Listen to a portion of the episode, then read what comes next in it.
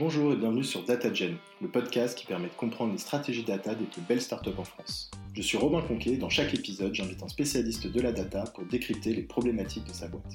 La data, c'est tu obligé d'avoir les autres pour réussir, ça c'est ce que je disais, c'est le constat, tu peux pas y arriver tout seul, c'est trop compliqué, il faut trop de skills différentes ou même soft ou hard hein, d'ailleurs, un, peu de tout. Tu vas toujours avoir des gens qui vont essayer de tourner les chiffres pour montrer quelque chose qui les arrange. Et en fait, ça rend ton job inutile parce que si à un moment la data c'est plus la source de vérité euh, qui colle justement à la réalité parce que tu t'en es détaché dans la manière dont tu opères, euh, bah, en fait, on n'a plus besoin de toi. Aujourd'hui, je reçois Laurent euh, de Criteo.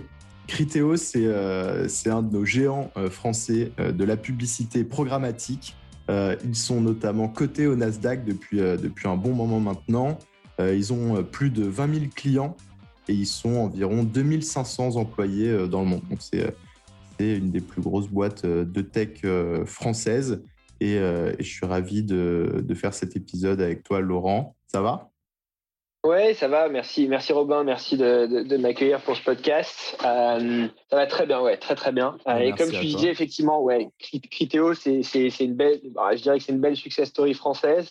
C'est effectivement une boîte qui fait de la publicité programmatique, donc principalement basée sur la donnée et principalement sur Internet, évidemment. Effectivement, on est coté au Nasdaq depuis 2014-2013. Ne code pas sur tous les chiffres hein, aujourd'hui, mais euh, euh, mais c'est l'idée. On a une valorisation qui doit être un peu plus de 2 milliards euh, aujourd'hui pour à peu près le même chiffre d'affaires. Euh, on est profitable. C'est une boîte qui est globale. Je pense que c'est assez intéressant dans, ce côté success story à la française qui, en fait, a pu s'étendre. notre marché numéro un, c'est les US.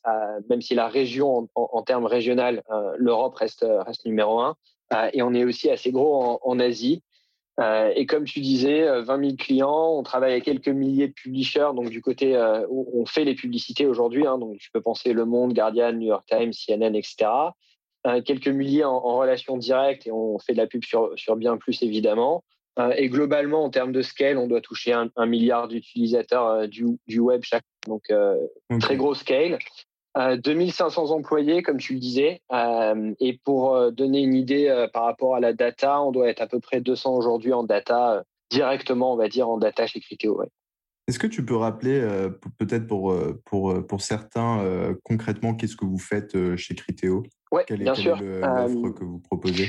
Ouais, donc on est, on est un intermédiaire hein, publicitaire. Euh, la manière dont ça fonctionne, c'est que euh, toi, Robin, euh, alors on ne te connaît pas en tant que Robin. Hein, pour nous, t'es un, es un numéro. Hein, désolé, mais c'est probablement mieux d'ailleurs pour tout le monde. mais t'es un, deux, trois ABC.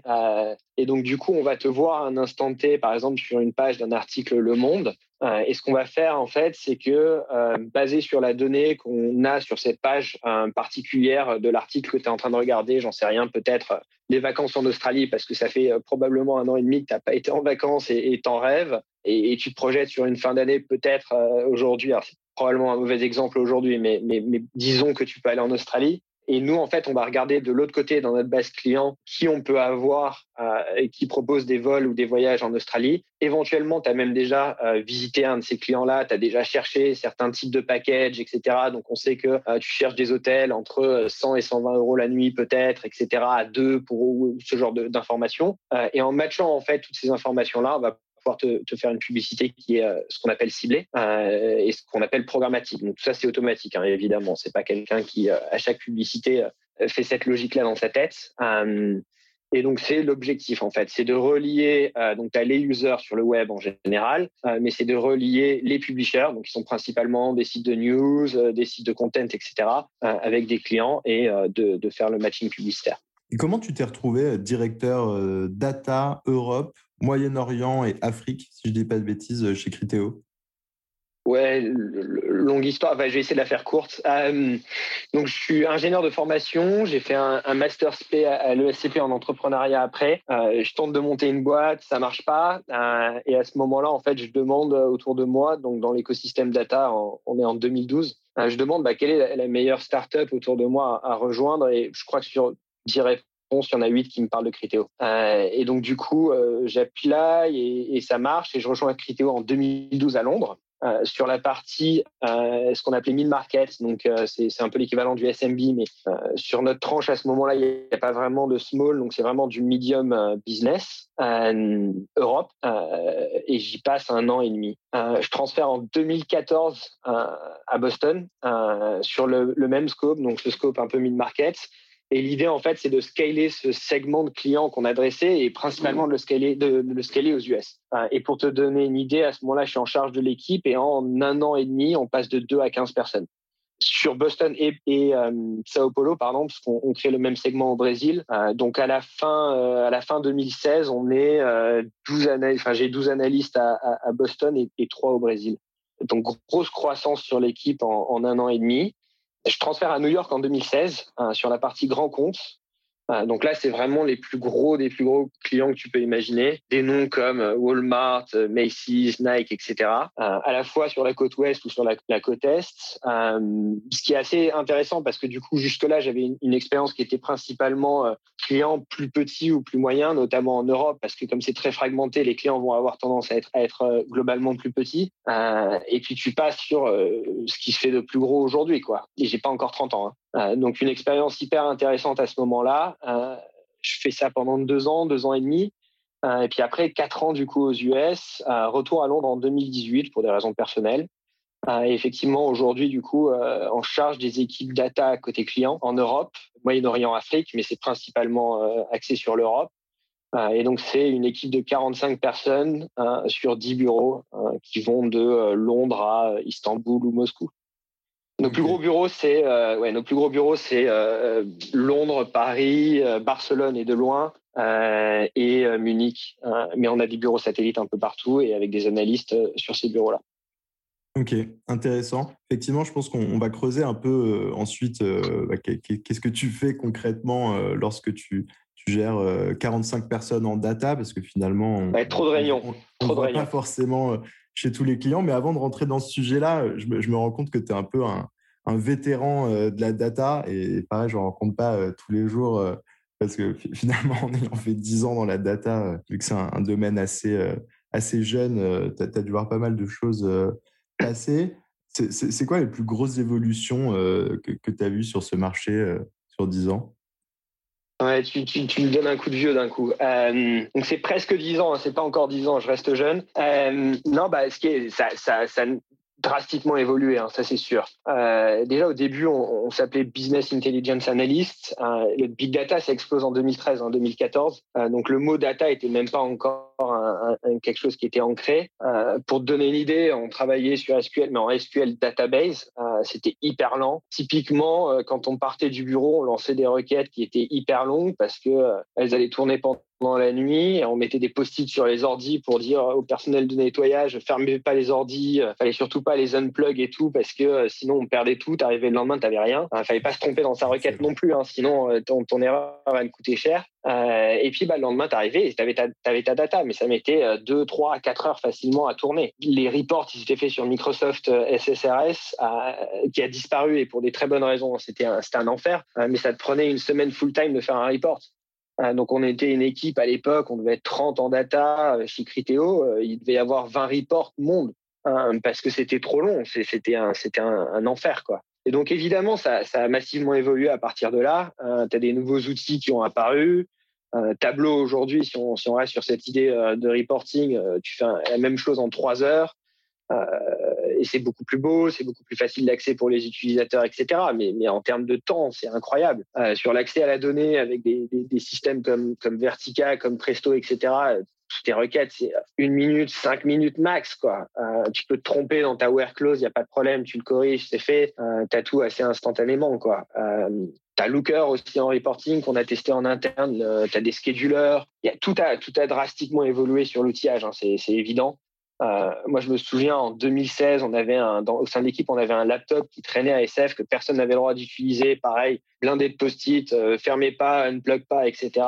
Euh, et, et l'idée, c'était, euh, il allait query la data de manière régulière, la transformer et l'envoyer au client. Et il faisait ça tout seul dans son coin, mais c'était aujourd'hui même une startup, elle a plus ça, quoi. C'était vraiment du bricolage.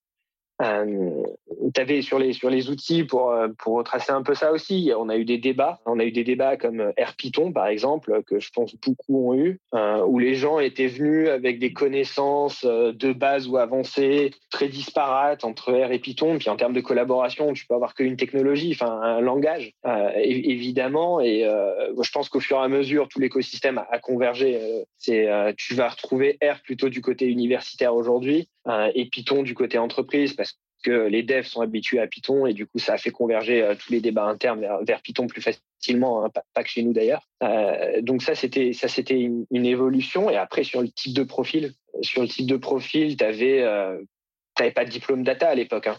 Euh, moi je rentre en 2012 chez Criteo, je connaissais pas SQL. Euh, alors c'est un langage hyper simple, tu l'apprends en une semaine, c'est pas un gros problème, mais euh, c'était pour te donner euh, un ordre d'idée. On recrutait des profils qui avaient finalement de, formation pas grand chose à voir avec la data. Ce qui était important, c'est que tu connaisses les chiffres et ça t'intéresse.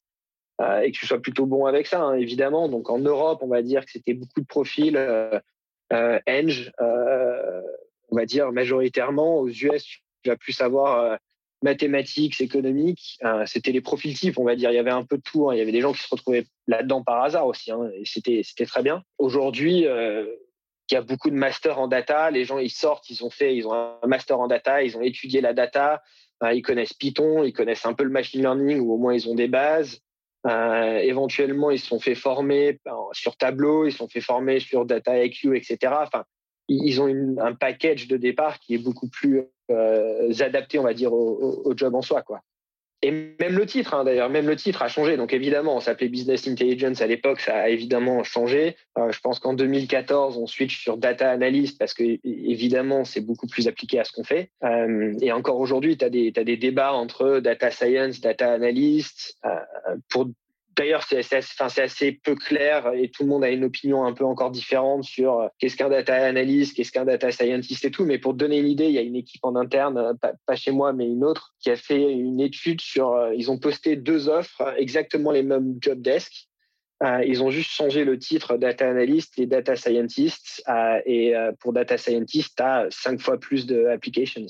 C'est incroyable. Euh, ouais, parce que il y, y a, un peu cette idée que tu vas avoir une hiérarchie entre les deux, ce qui est faux. Euh, tu as un côté plus opérationnel pour le data analyst et tu vas avoir un côté plus euh, long terme, euh, algorithme en prod, etc. pour le côté data scientist. Mais la frontière, il n'y a pas de frontière hiérarchique, il n'y a pas un qui est plus avancé que l'autre. elle est maigre, les deux font des deux. donc c'est ouais, c'est pas évident, mais c'est pour te montrer, genre sur un débat plus actuel aujourd'hui, ce qu'on a finalement tracé pendant pendant dix ans, quoi. Ah oui, cinq fois plus, effectivement, c'est quand même euh, c'est quand même pas mal. Euh, mais effectivement, c'est hyper intéressant de, de, voir toutes ces évolutions. Euh, je te propose qu'on ferme la parenthèse et qu'on retourne un peu dans plutôt dans le, sujet de, de tes gros chantiers à toi. quels sont tes objectifs principaux? Ouais, bah, il y en a sur le poste actuel, il est, il est évident, il y en a un, un principal, hein, c'est de tirer le meilleur des équipes pour y arriver, l'idée, c'est pour moi, hein, c'est de, de, mettre une, sorte de framework en place qui te permet d'avoir les gens dans les meilleures conditions possibles. Euh, et là-dessus, tu as un constat qui est assez simple, je pense qu'on partage tous dans la data, c'est que le job, il est, il est trop large pour être fait par une seule personne. Et donc, du coup, il te faut euh, un, certain nombre de profils différents. Euh, et plus tu vas avoir des profils différents, en fait, mieux tu arriveras en, tant qu'équipe, hein, mais, même en tant qu'individuel à, à, à, délivrer et à avoir un impact, en fait. Donc, point numéro un, notamment à l'embauche, à trouver des profils différents avec des backgrounds différents, des, personnalités différentes, etc. Euh, tu veux que les idées puissent rebondir entre les gens, pas qu'il y ait toujours la même idée, qu'il y ait toujours la même manière de faire, etc. Euh, donc on a un gros focus en ce moment sur tout ce qui est diversité et inclusion euh, à l'embauche et, au sein des équipes, hein, évidemment. Comment on peut ramener des profils plus divers? Pour te donner une idée, on a fait une analyse sur notre plus gros bureau, qui est le bureau de Barcelone aujourd'hui. Euh, et sur deux années de, de candidature, euh, c'est à peu près 2000 candidatures, euh, on a 30% des applications qui viennent des, femmes, donc de profils de profil féminin. et quand on regarde toutes les étapes du process, en fait, quand on arrive à l'étape finale, qui est quand on fait une offre, on est beaucoup plus proche d'un 50-50. et ça, c'est sans avoir fait d'action particulière, etc., parce qu'on est, on est sur deux ans en arrière. Et, et, en fait, tu te rends compte du coup que il y a probablement moins de d'applications qui viennent du profil femme, mais qu'elles sont de meilleure qualité. Et donc du coup, l'idée c'est comment on peut travailler pour, pour, pour changer cette situation, tu vois, parce que à nouveau, si tu veux des profils différents, si tu veux valoriser la diversité, parce que ça va enrichir les uns et les autres, euh, et c'est hyper important parce que c'est ce qui enrichit en fait tes analyses au final. C'est important. Donc on travaille maintenant beaucoup plus en amont avec les universités. Donc on essaie de passer en fait au step d'avant. Euh, on a travaillé cette année avec euh, le SCP. On a travaillé donc qui, ont des programmes data hein, avec Toulouse Business School, avec Central Supélec et à l'international l'université de Barcelone très récemment. Columbia aux États-Unis, etc., pour justement arriver à si tu es, un cran en amont et au sein de ces universités, sur des profils qui sont type data, etc., comment tu peux enlever ces freins pour pouvoir arriver à, ton objectif. Euh, donc ça, ouais, ça c'est hyper important. Euh, après, en termes d'orga d'équipe, euh, donc ça c'est plus sur, sur, sur l'interne. Euh, et une fois que les équipes sont en place, il faut assurer la collaboration. Ça c'est clé parce que du coup, tu as des profils à nouveau très différents et tu vas avoir des gens qui vont être plus ou moins forts dans ce qu'ils font. donc normalement, tout le monde doit être capable d'avoir à peu près une zone d'expertise, un peu de confort et doit avoir le reste qui peut apprendre des autres. mais pour ça, il faut que tu aies de l'entraide, il faut que tu aies une culture d'équipe qui soit hyper, hyper en place là-dessus. Et mine de rien, je pense qu'on partage aussi un peu tous cette idée, mais la data, c'est tu es obligé d'avoir les autres pour réussir. Ça, c'est ce que je disais, c'est le constat. Tu peux pas y arriver tout seul, c'est trop compliqué. Il faut trop de skills différentes, ou même soft ou hard, hein, d'ailleurs, un, peu de tout. Mais néanmoins, à la fin, tu as un dataset sur ton laptop. Enfin, c'est pas un Google Doc, tu vois. Donc, par moment, tu peux être assez solitaire dans la manière dont tu travailles. Tu as ton script, tu as ton analyse et tu peux être isolé. Donc, si tu n'as pas ce réflexe et cette culture de dire, bah, je peux facilement demander à quelqu'un, ah tiens, je bloque là-dessus, ou alors, est-ce que tu aurais fait ça de cette manière-là ou différemment, etc. Euh, tu pourrais être euh, seul euh, dans un tunnel et, travailler ouais, complètement isolé. Donc ça, c'est un vrai challenge. Il faut vraiment travailler dessus. et le, troisième, je dirais le plus, le plus important, mais d'un point de vue business, on va dire, c'est la scale. on en parlait au début du, au début de l'épisode. 20 000 clients, on en a 10 000 en Europe, je pense à peu près. c'est la, la, plus grosse région encore pour pour l'entreprise. Et aujourd'hui, si tu as un analyse qui fait une super, un analyse pardon qui fait une super analyse sur un client, même si c'est le plus gros, c'est génial, mais, mais tu en as 10 000 derrière en fait. Euh, et donc, du coup, comment tu fais pour scaler ça? C'est-à-dire, comment tu passes de une analyse sur un client à je la rends disponible pour 10 000 clients demain? Euh, Et ça, tu peux, parce qu'avec les technologies qu'on a, c'est de l'info, la data. Donc, tu peux mettre en place des reports, des scripts, euh, des decks automatiques qui vont te cracher 50 slides personnalisés sur chaque client, etc. Donc, tu as vraiment la capacité à scaler en data, je pense, qui est, qui est importante et qui, du coup, maximise l'impact des gens et sauve aussi du temps à plein d'autres. Donc, c'est vraiment un cercle vertueux qui, qui, est absolument à chercher. Ah oui, je vois. Effectivement, sur ce dernier point, j'avais pas, euh, pas compris ça comme ça. Je le voyais d'un point de vue très, euh, je le voyais plus d'un point de vue orga. En fait, c'est plus, c'est plus, toi, tu as de la visibilité un peu sur toutes les études qui sortent et tu vas, par exemple, identifier avec un, analyste en particulier qu'un certain nombre de, de, de, slides ou de modules finalement sont, sont automatisables. Et derrière, euh, derrière c'est des, éléments qui pourront être automatiquement euh, inclus absolument. dans toutes les analyses pour plein de clients. Absolument, ouais. Tu, prends l'exemple de, Black Friday, par exemple, pour tous ceux qui bossent dans le e-commerce. Du moment que tu vends un peu de Black Friday, maintenant, c'est inévitable au moins en B2C et même parfois en B2B en vrai. Hein. Euh, quel est l'impact de Black Friday cette année? Donc, tu regardes les années précédentes, tu essaies de prédire cette année. Euh, il faut que tu le regardes par marché très rapidement parce qu'aux US, en France, au UK, etc., c'est pas au même moment. Euh, tu as des marchés sur lesquels les gens vont être payé juste avant, être payé juste après. Black Friday, c'est jamais le même jour dans l'année. Euh, tu prends l'année dernière, très intéressante, les magasins globalement sont fermés à peu près partout sur les gros marchés euh, euh, occidentaux. et donc, du coup, ça a un impact parce que bah, les, les, gens qui se ruent sur les, dans, dans, les magasins aux US, cette image qu'on voit tous à la télé et qui montre dans, dans, les news, n'arrive pas. Donc, ils ont shifté en ligne. Donc, du coup, tu peux, il faut que tu en tiennes compte quand tu fais tes prédictions parce que si tu si es mauvais sur tes prédictions à ce moment-là, perdre une, journée, mais une journée à Black Friday, c'est un chiffre d'affaires monstrueux. Et donc, du coup, euh, c'est ouais, hyper important. Mais tu te rends compte très vite que tu peux scaler l'analyse, c'est important de la faire. Il faut qu'elle soit personnalisée par marché sur des périodes spécifiques, etc. Euh, et, enfin, c'est presque une obligation en fait. Tu vois, genre, tu peux pas te permettre d'être approximatif. Euh, cette idée que la moyenne c'est bien, mais c'est toujours faux. Donc, donc ouais, c'est vraiment un, des points principaux sur lesquels on travaille. Ouais. Oui, c'est clair.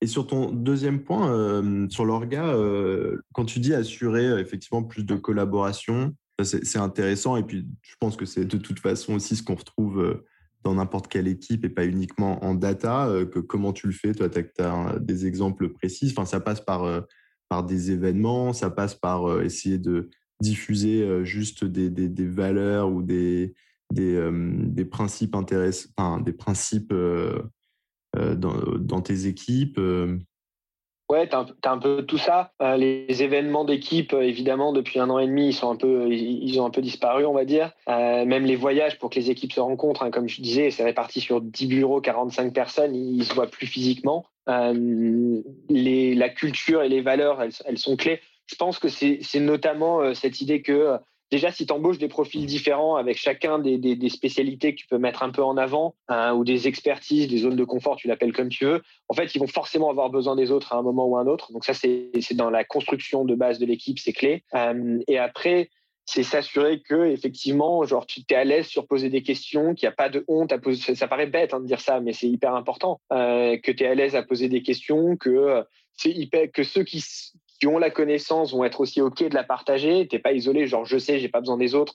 C'est du comportement en fait, c'est de l'attitude, ça c'est évident. Euh, mais, quand tu mets tout ça en place avec des bonnes dynamiques, il y a, absolument aucun problème. Euh, là où tu as des soucis, c'est quand il y a des conflits, les gens ont l'impression qu'on leur marche sur, euh, enfin, tu vois, sur, tes plates-bandes, je sais plus comment on dit exactement, pardon, mais cette idée-là que, que une idée territoriale, tu vois, genre ça, il faut se l'enlever tout de suite, quoi. Je pense que c'est plus simple aujourd'hui, pour être honnête, et on parlait de diversité et inclusion tout à l'heure aussi, mais toute cette, euh, cette, culture et ces valeurs d'équipe sont beaucoup plus faciles en 2021 où euh, globalement même la société avance là-dedans et te dit, OK, euh, l'inclusion, ce qui veut dire que quelqu'un qui parle pas, bah, peut-être on va l'aider en fait à parler, à poser ses questions, à se sentir à l'aise et que c'est pas une question de tu es introverti, extraverti, tu as plus ou moins de facilité là ou là, etc. Tu vois, ça, ça, aide nettement, hein, c'est évident. Et c'est pour ça que c'est un point en particulier qui est hyper important pour nous parce que ça développe tout le reste. Euh, mais ouais, c'est critique. C'est quoi tes plus gros challenges euh, actuellement? Alors, euh, l'éthique, mais en deux points, interne et externe, et c'est pas la même chose. L'éthique en interne, ça c'est perpétuel. Je parle vraiment data, équipe data, l'équipe, l'éthique de l'équipe data. En gros, tu peux dire le but de la data, c'est de représenter la réalité. Si tu fais hyper simple, pourquoi la data? D'ailleurs, c'est marrant, on se pose rarement la question. on va dire quelle data, comment, etc. Mais rarement pourquoi, pourquoi tu veux de la data? Et en fait, bah, voilà, tu reviens à cette idée, c'est ce qui va me permettre de mieux représenter la réalité et surtout pas de la twister. Euh, mais euh, du coup, on doit s'assurer que quand c'est un, c'est un. Tu, tu gardes cette idée-là. Le problème, et c'est la raison pour laquelle c'est un challenge, c'est que tu vas toujours avoir des gens qui vont essayer de tourner les chiffres pour montrer quelque chose qui les arrange.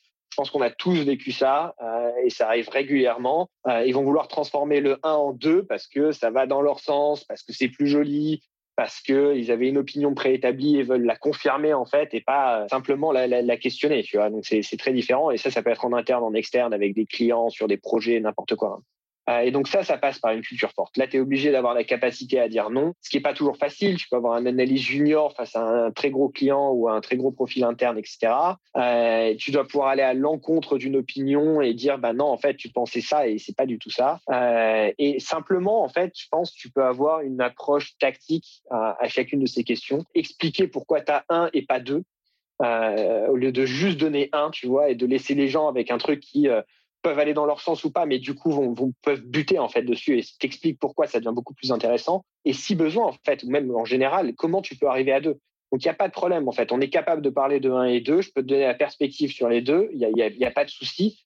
Euh, mais je vais, je vais, je vais stick to reality. Tu vois, genre c'est hyper important de pas vouloir dire. Et on peut tous le faire. On l'a probablement tous fait une fois d'ailleurs. Tu fais un data cleaning, tu enlèves un ou deux environnements et d'un coup ton 1 devient 2 et tout le monde est content mais c'est un, c'est un raccourci court terme qui te met dedans dans le long terme, c'est sûr, à 100%. Euh, et en fait, ça rend ton job inutile parce que si à un moment la data c'est plus la source de vérité euh, qui colle justement à la réalité parce que tu t'en es détaché dans la manière dont tu opères, euh, bah en fait, on n'a plus besoin de toi. Parce que si c'est juste pour prouver mon opinion préétablie, en fait, bah la première fois, je vais te demander de la data, la troisième fois peut-être, et la cinquième fois, je vais peut-être même me le faire moi-même dans un fichier Excel tant qu'à tricher, tu vois ce que je veux dire. Donc, hyper, hyper important. Euh, sur, le côté data éthique interne. Très intéressant ça, effectivement. Euh, je pense que, comme tu le dis, euh, tout, le monde le rencontre. Et effectivement, si on le remet dans le contexte, vous, c'est en particulier, vous faites face à vos clients, c'est tout type de boîtes, notamment des grosses boîtes. Et en fait, les personnes que vous avez en face sont des gens, je suppose, qui sont en charge de, de gérer les campagnes Criteo côté client. Et donc, eux, ils ont un intérêt très, très fort à, à pouvoir aller voir leur, leur management avec des bons résultats, des bons ROI pour, pour récupérer plus de budget. Donc, ça, il doit y avoir quand même une espèce de, effectivement, de, de grosse pression, quoi permanente euh, là-dessus. Ouais, et, et, en réalité, c'est ce qui nous a rendu meilleurs. En fait, le, fait de travailler avec des clients, donc on est à nouveau, hein, tu vois Criteo comme un intermédiaire entre les publishers, les clients, etc., et même les utilisateurs, hein, d'ailleurs, qui peuvent être contents ou pas contents des pubs. Hein. Euh, mais on est un intermédiaire et tout le monde va nous challenger, que ce soit les utilisateurs, les clients ou les publishers. Les clients principalement parce qu'en plus ils payent, donc ils ont ce, tous ceux qui sont dans cette relation-là le connaissent. Euh, c'est eux qui ont le, la, la main au-dessus de toi, quoi. Euh, et je pense que c'est ce qui nous rend beaucoup plus fort, en fait, beaucoup plus solide. Parce qu'un projet en interne va toujours être moins challengé. Tu es dans la même entreprise. Donc, il y, a des, règles, il y a un mindset, il y a des choses que tu es plus soft, en gros. Quoi. Genre, et je dis pas ça négativement. Hein. Euh, par contre, en externe, un client, il hésitera beaucoup moins, il va trancher. Euh, ils peuvent être assez menaçants par moment. C'est du business à la fin de la journée. Donc, euh, euh c'est important. Et on parle de chiffres assez, euh, assez importants sur, sur certains notamment. Quoi. Euh, donc du coup, ça te pousse et toi, ça te rend meilleur parce que tu es obligé de t'assurer que le 1, c'est 1 de nouveau, tu vois. Genre, et pourquoi Comment on peut arriver à 2 Mais tu peux pas te pipoter, quoi. Genre, il y a un moment où il faut vraiment que ça soit, ça soit hyper, hyper solide en analyse. Euh, et c'est plutôt une bonne chose. Donc au quotidien, et parfois, tu peux dire, OK, voilà, il y a des raccourcis possibles, faut pas les prendre. Et si tu les prends pas, euh, tu gagnes la confiance, tu deviens toi-même plus solide et, et, en fait, à terme, tu es, hyper gagnant. Ouais. Vous êtes organisé comment euh, au sein de ton équipe? Est-ce que tu as également des challenges euh, spécifiques euh, orga? Oui, oui, oui. alors, donc du coup, on est organisé, si je fais Criteo plus, simplement, sur les équipes data opérationnelles, on a des équipes du côté marché et client, euh, on a des équipes du côté publisher et on a des équipes du côté produit qui font un peu le, match entre les deux, quoi, en, gros. Euh, donc moi, je suis en charge des euh, équipes clients en Europe, euh, comme, on en parlait au début. Et globalement, elles sont organisées. On a toujours organisé, donc sur les challenge orga, dans ta question, on a toujours organisé les, équipes dans les objectifs business qu'on avait. Euh, donc dans un premier temps, en fait, quand tu as un business qui fonctionne à un endroit, ce que tu fais, c'est que tu l'étends géographiquement. Donc ce qu'on a fait, c'est de s'assurer qu'on avait des analystes dans tous les marchés qu'on voulait lancer, qu'on voulait absolument absolument euh, targeté. Donc, euh, euh, si je prends juste en Europe, on a des équipes à Amsterdam, à Londres évidemment, à Paris, à Munich, à Moscou, à Istanbul, pour donner des, exemples. et ça, c'est vraiment de se dire, OK, on a l'objectif business, c'est de s'étendre, manger tous les marchés. on va mettre des analystes sur le terrain. la deuxième étape, alors, elles sont faites un peu en parallèle évidemment, hein, mais la deuxième un peu étape qu'on a eue, c'était d'un point de vue business, on voulait absolument pouvoir adresser un segment de clients qui était plus petit, euh, donc at scale. Donc ça, on revient à cette idée un peu précédemment de se dire qu'il faut absolument scaler ce qu'on fait. Euh, donc ça, tu as une approche hub. Hein. Facebook et Google, c'est à Dublin. Nous, c'est à Barcelone. Je pense que pour des raisons de météo, c'est une meilleure décision. Mais euh, euh, on a une équipe, on a un, hub très fort à Barcelone qui va adresser justement ces, ces tranches de clients un peu plus petits. Euh, et t'en as, enfin, quand on dit petit, c'est pas, c'est pas petit, hein, mais, euh, mais, mais, néanmoins une tranche un peu plus at scale, on va dire, quoi. Et on a développé toutes les équipes autour de ça. Ça, c'était les deux grosses phases de, de, développement business. Et le nouveau challenge qu'on a, c'est la diversification de produits. On n'en a pas parlé et c'est compliqué, mais il y a effectivement des, des questions sur les cookies. Ça, c'est plutôt le, le, le data ethics externe de la question précédente. Hein, qui est que globalement, les cookies sont un peu menacés pour des raisons justes ou fausses. Nous, en vrai, on n'a pas de données personnelles. Je te le disais au début. Pour nous, tu es 1, 2, 3, ABC. On ne sait pas qui tu On sait, on connaît pas ton âge, on connaît pas ton nom, on connaît pas ton prénom, on sait pas si tu es marié, euh, couleur de peau, religion, etc. Et on s'en fiche. Néanmoins, les cookies sont amenés à, disparaître. Euh, c'est ce qui nous permet aujourd'hui de faire le lien entre un, client et un publisher et un user. Donc, on est challengé là-dessus et on fait de la diversification de produits.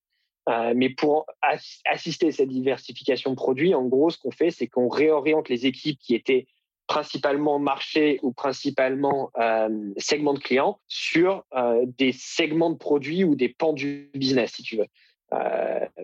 Et ça veut dire que progressivement, tu shiftes des focus, tu changes une expertise, etc. Donc c'est vraiment notre challenge aujourd'hui. mais c'est plutôt, c'est plutôt sympa, c'est une bonne évolution, c'est tout à fait normal. Et du coup, effectivement, tu, fais référence un peu à, du coup, à comment vous devez vous diversifier euh, par rapport à, à la, fin des, cookies. Donc, je comprends que c'est aussi bah, une transformation orga pour faire face à, ce mouvement. Peut-être si tu peux nous l'expliquer en essayant de l'expliquer simplement. concrètement, qu'est-ce que ça va changer pour ton équipe, mais même pour l'équipe data de, manière plus générale, ça, va vouloir dire que vous allez avoir accès à moins de données ou est-ce que c'est juste que finalement vos capacités de, de, ciblage auront été un petit peu réduites euh, de manière générale En général, c'est un sujet compliqué, hein, les cookies, parce que c'était un peu le liant sur, euh, sur Internet, ce qui permettait, euh, en termes au moins d'identification, hein, de, de, lier les gens. Et pareil sur les environnements app, il y, a plein de complications derrière. Je ne veux pas rentrer dans le côté légal, hein, loin de là. D'un point de vue pure data, pour, pour revenir plutôt à ça concrètement, effectivement, si la qualité de ta data pourrait éventuellement diminuer ou en tout cas si tu n'arrives plus à tracer le numéro 1, 2, 3 ABC qui pourrait être toi comme moi, n'importe qui, ça va changer en fait. Par exemple, le, nombre de unique users, par exemple, c'est bête, mais tu pourras plus le calculer de la même manière parce que euh, tu n'auras plus un identifiant euh, qui va te permettre de dire ah bah attends ça c'est deux fois la même personne tu vois alors que tu verras deux personnes différentes euh, donc ça va changer un petit peu la donnée qu'on a en entrée qu'on regarde aujourd'hui mais ça va également en fait complètement et ça c'est la diversification de produits donc c'est plutôt notre réponse à ce changement là ça va changer la donnée qu'on regarde en fait, tout simplement. Donc, par exemple, euh, un, truc qu'on lance et qui est très important, c'est le euh, contextual targeting. Donc, au lieu de savoir ce qui t'est arrivé avant, etc., on ne pas quitter, on s'en, enfin, on s'en fiche. À ce moment-là, ça n'a pas d'importance. Euh, mettez sur cette page sur Le Monde qui parle de voyage en Australie. Et en fait, on va regarder le contenu de la page et basé là-dessus, on va faire de la publicité. Mais tu vas passer en fait sur des mots, des keywords, des parcours du côté publisher, des types de news, etc. Donc, tu regardes plus du tout la même data, tu vois. Tu vas regarder voyage, mais en fait, voyage, c'est hyper large. Tu vas regarder voyage, destination, type de, euh, type de, enfin, le monde, c'est quand même, bon, c'est très généraliste. Hein, et tu vas avoir des, des, articles sur le Covid, comme tu vas avoir des articles sur le voyage, comme le football. Enfin, il couvre tout. Donc, comment tu fais le tri là-dedans, etc. Donc, tu regardes une data différente, ouais. C'est clairement, ça va changer la manière dont on, travaille, ouais. Intéressant, très intéressant. Ok, bah écoute, on arrive sur les euh, dernières questions. Est-ce que tu as une recommandation de contenu à conseiller à nos auditeurs?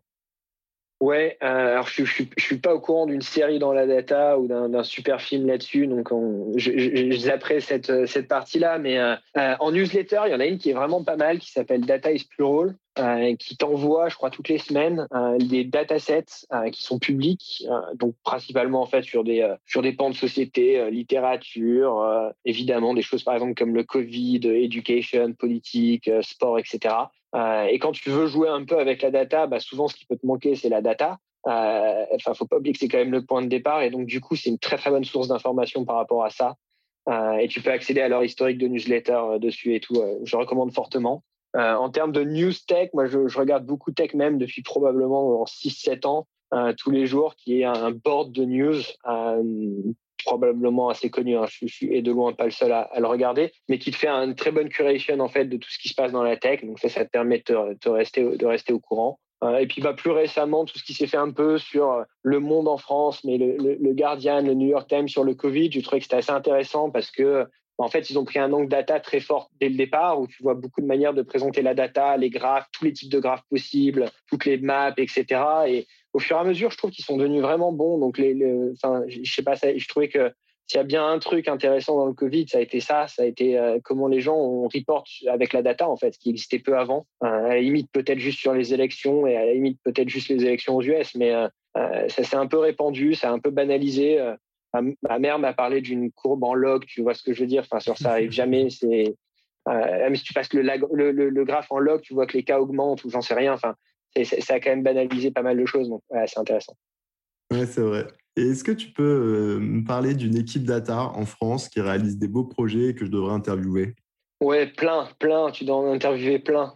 Euh, non, et je, suis très fan du, du podcast euh, et j'en profite d'ailleurs pour remercier Arnaud que tu avais interviewé. Euh, il était chez Payfit à l'époque, il fait des super trucs aujourd'hui chez Castor. mais quand tu regardes, il y a évidemment une communauté du coup d'anciens Critéo, que ce soit à Paris ou même à l'étranger, hein, dans, dans, plein de boîtes qui font des trucs super en data. Moi, je pense comme ça à Doctolib, La Fourche, Swile, Content Square, etc. Il y a, il y a un super écosystème data en vrai à Paris aujourd'hui et euh, il y a plein de super projets à, aller voir. Bon bah top, écoute, tu vas mettre en relation avec, euh, avec cette Tout ce monde-là. Ravi. Sans problème. Bah, écoute, merci pour ce partage, Laurent. Avec plaisir. Et à bientôt. Avec plaisir, Romain. Merci. Merci d'avoir écouté cet épisode. S'il vous a plu, n'hésitez pas à me laisser un avis sur Apple Podcast ou iTunes. À bientôt!